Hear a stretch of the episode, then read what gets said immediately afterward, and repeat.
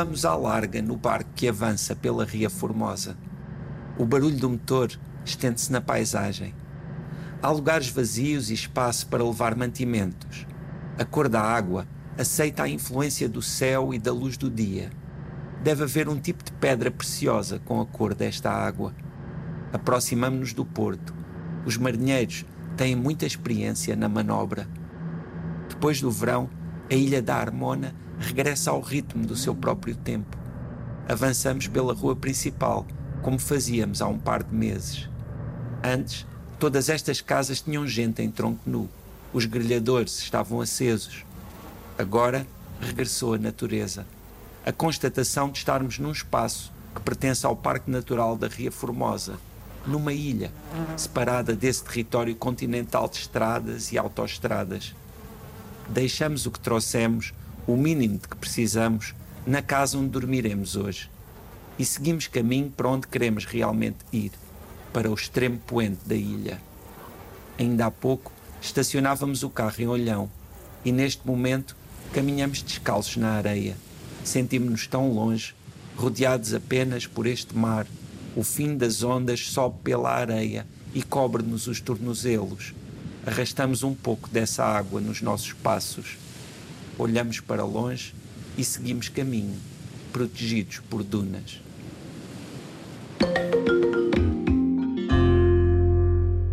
José Luís Peixoto, eh, estamos esta semana em Portugal, num dos sítios eh, que eu acho que tem uma das melhores vistas aéreas do nosso país, sim. a Ria Formosa. Mas vamos de barco. Sim, sim. Porque uh, a Ria Formosa é, é um lugar onde existem várias ilhas, ilhas que são especiais e cada uma delas tem as suas particularidades. E hoje lembrei-me aqui de falar de, um, de uma descoberta que fiz no ano passado. Para mim, a primeira vez que estive na Ilha da Harmona foi o ano passado e achei realmente fora do, do, do comum. Quer dizer, eu que já andei por muitos lugares aqui em Portugal não estava preparado para uma descoberta tão extraordinária como esta área da Ria Formosa e destas ilhas, em particular da, Ilha da Harmona. Passou muito bem sair daquele Algarve hum, que nós conhecemos mais turístico, mais virado para, para uma vida noturna e dos restaurantes e Sim. entrar ali naquele mundo. Sim, uh, e efetivamente é uma nuance bem diferente desse Algarve mais estereotipado destas últimas décadas. E é muito curioso porque, em certos aspectos, é um regresso a algumas imagens do passado e depois também, uh, noutros pontos, é a natureza verdadeiramente num estado pronto ainda muito próximo de como a idealizamos não é uhum. e, e, neste caso a ilha da Armona claro é, é um lugar que diz, ah, diz muito a muitas pessoas é um lugar que tem ali uma ah, para, para, para quem lá tem casa e para quem tem esse hábito de passar lá as férias é uma tradição é um lugar muito familiar a esse nível e sente-se isso um pouco quando se anda lá pelo meio de, das casas e por isso, claro, não é, não é um lugar onde exista esse turismo de massas, não é? Ainda porque, bem. Sim, porque o, o, acesso é particular, não é? no sentido em que se tem de ir de barco, não, tem, não existe essa facilidade, essas limitações do acesso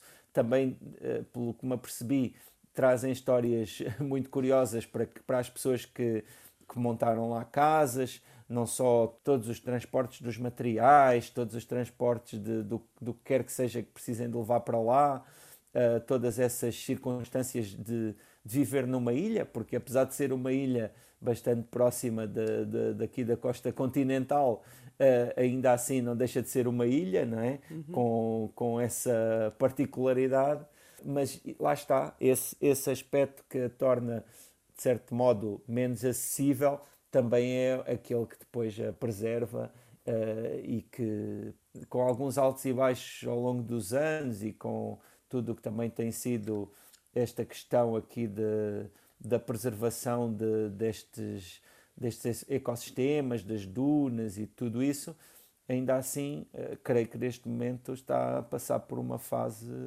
muito boa. Tu, eh, na crónica, falavas eh, de uma coisa que eu acho que é, que, é, que acho que é fundamental às vezes percebermos, e, e às vezes é importante que cada um de nós tenha uma ilha da harmona na sua vida, porque uh, devido precisamente às contingências uh, e ao facto de uh, toda a logística ser mais complicada porque exige uma viagem de barco, mas de facto quando vais para sítios como a Ilha da Harmona percebes o que é que é essencial na tua vida para aqueles dias. Ah, sem dúvida, sem dúvida. E, e efetivamente eu acho que isso é uma reflexão que é cada vez mais importante, porque eh, nós nas últimas décadas passámos por grandes mudanças, não é? Eh, houve questões que entraram na nossa vida e que se tornaram absolutamente essenciais, não é? Quem é que poderia imaginar há, há 30 anos, por exemplo, que iríamos ter um pânico tão grande de nos esquecermos do telemóvel, não é? Que é hoje uma, é um, hoje sair sem telemóvel é uma excentricidade. Mas outra, outra mudança extraordinariamente grande destas últimas décadas foi o aumento do consumismo, quer dizer, a quantidade de oferta que nós temos atualmente eh, em todas as áreas praticamente, inclusivamente no que diz respeito a bastantes objetos de utilidade questionável, muito supérfluos, é ímpar, não é? Nunca tivemos isto desta forma na, na, na nossa história. E efetivamente, nestes lugares, temos um, uma trégua não é? desse, desse assédio permanente e constante e dessa ansiedade que também nós criamos às vezes para nós próprios à volta de, de tudo isso que afinal se revela ali bastante supérfluo e que e é um descanso, não é? Uh, e até me parece que essa é uma das características principais de um lugar como a Ilha da Harmona. É esse descanso, é essa, essa simplicidade que afinal nos chama a atenção para, para outras coisas que, que estão sempre lá por baixo e que nós uh, injustamente e, e até de uma forma que não é a mais sensata, uh, descuramos às vezes. Na tua bagagem para a Ilha da Harmona, o que, é que foi o essencial para ti? Oh, nesse caso, o essencial é sempre uma toalha de praia. Essa é a primeira, é, é o primeiro objeto.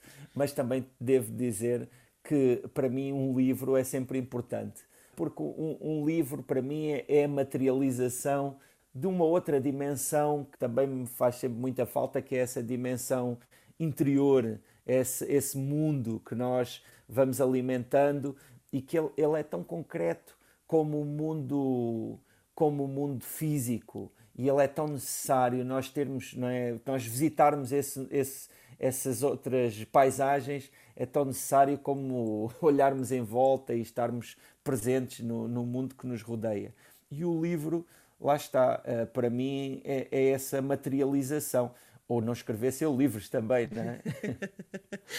Olha, foi muito bom viajar contigo até a Ilha da Harmona. Eh, acho que o repto tem que ser lançado aos portugueses.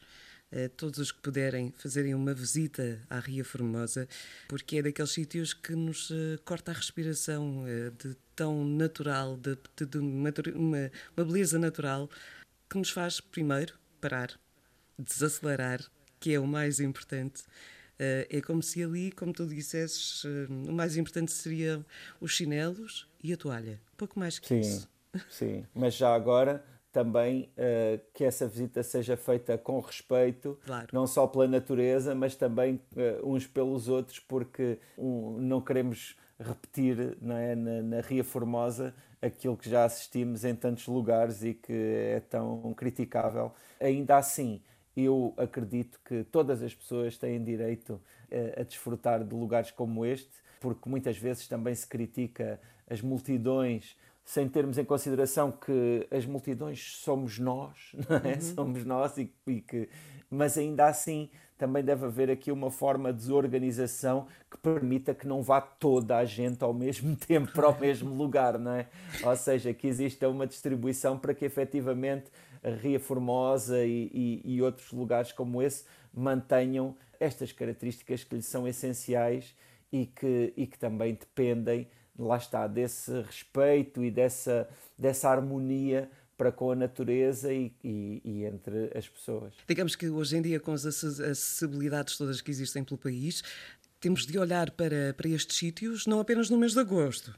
Há mais Sim, meses, claro. há, mais, há mais épocas para visitar recantos como estes, sem precisamente dúvida. para evitarmos essas tais multidões. Sem dúvida, sem dúvida. E até porque visitar eh, espaços como esses em diferentes momentos do, do ano uh, traz uh, diferentes proveitos. E, se, e, e, é claro que aquilo que, que as pessoas se lembram em primeiro lugar são justamente desses meses do verão. Mas uh, noutros meses uh, também há, há, ali outras, outras possibilidades, assim as pessoas estejam disponíveis para identificá-las e desfrutar delas. Nem mais, olha, eu, uma oceana ólica, confessa, posso garantir que há muito mais magia junto ao mar, fora dessa época, do que propriamente na, na chamada época balnear. Há muita vida concordo. a acontecer. Também concordo. José Luís Peixoto, obrigada. Para a semana viajamos para outro destino, porque há sempre tanto muito por descobrir, também aqui na Antena 1.